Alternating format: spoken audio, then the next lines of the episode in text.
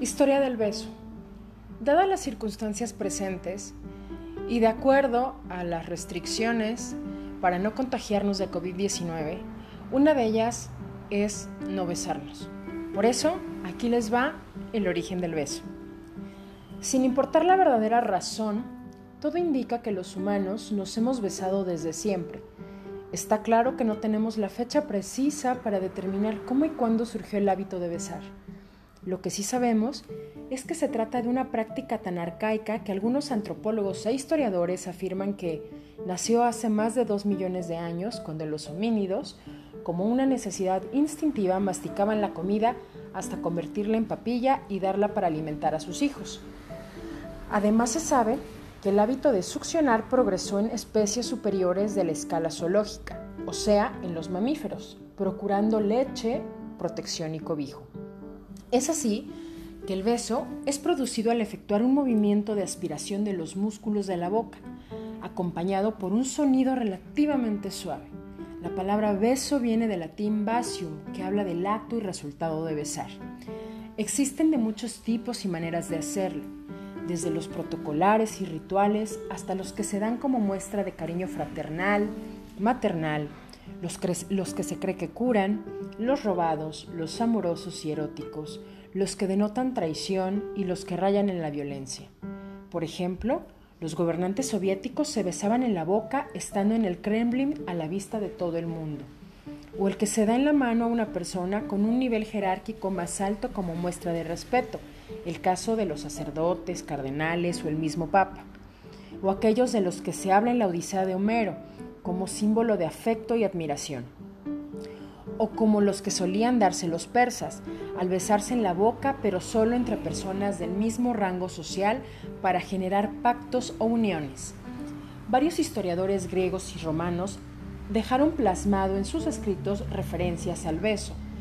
El caso documentado lo encontramos en Rómulo, quien estableció una ley puntual en donde se insistía que las mujeres debían mantenerse abstemias, con la finalidad de ayudar a mantenerlas a raya en una perfecta y moral conducta.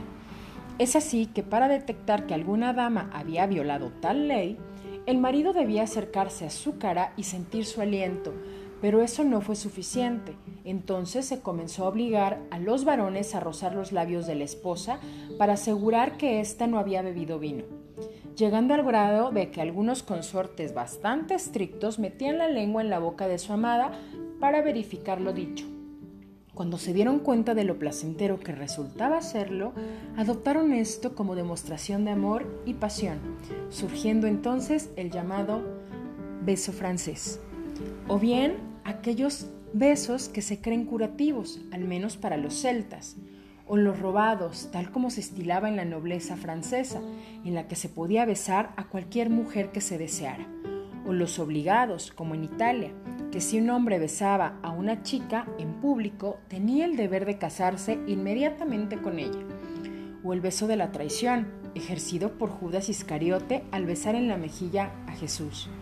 Para la época de la Revolución Industrial, el beso se vio censurado a la esfera de lo privado.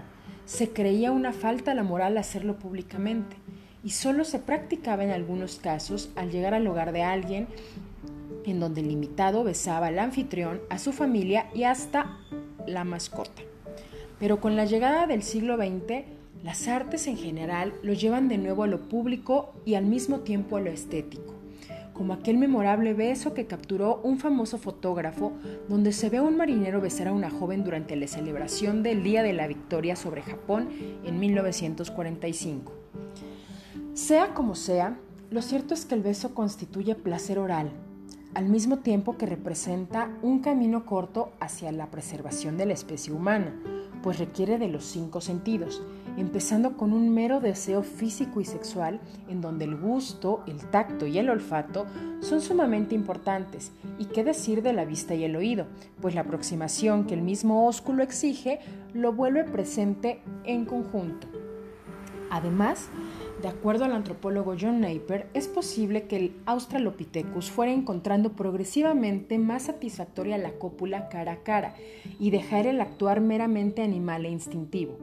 De ahí probablemente nacen los primeros indicios del erotismo, en donde ya se besa meramente por placer, porque surge un alto voltaje amatorio, tal como lo maneja el Kama Sutra, describiendo tres tipos de beso. El nominal, donde los labios apenas se rozan, el palpitante, en el que solo se mueve el labio inferior, y el de tocamiento, en el que se usan labios y lengua, sin dejar de lado el beso en la mejilla, al cual Darwin interpretaría como aquel que sirve para reconocer olfativamente a los integrantes de un mismo clan. El ejemplo más evidente lo vemos con los esquimales, malayos y polinesios. Todos ellos frotan sus narices de modo delicado como muestra de cariño y para olfatear el aroma de la piel del otro como reconocimiento. ¿Y qué decir del beso más perturbador, en, donde los hirsutos de las islas de Trovián, que se encuentran a unos miles de kilómetros de Australia, luego de comenzar el ritual de iniciación de la vida sexual y después de pasado un rato, comienzan a manifestar mordiscos o dentelladas que producen heridas en boca y lengua, intercambiando sangre en la saliva, hasta llegar al grado de tirar fuertemente del cabello, arrancando mechones del ser amado.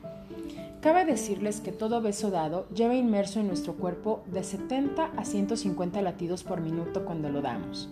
Como les he contado en esta breve historia del beso, hay para todos los gustos y para todos los momentos específicos, por lo que el beso se ha convertido en uno de los gestos más elogiables del amor y en donde también los arrebatos se hacen presentes en algunas ocasiones y en otras simplemente se simboliza a este como la forma más profunda de demostrar los sentimientos. Mis apreciables radioescuchas, si alguna vez los poetas y los antropólogos se pusieran de acuerdo, el beso podría ser verdaderamente reivindicado. En un mundo cada vez más seducido por las vaguedades del Internet, por las redes sociales tan frías y por una aborazadora ansiedad materialista. Esperemos también que en estos tiempos de COVID-19 y pasada la contingencia no se nos vuelva costumbre no besar y cuando podamos hacerlo nuevamente lo hagamos con esa magia burbujeante que nos regala ese pequeño gesto de fervor, de devoción.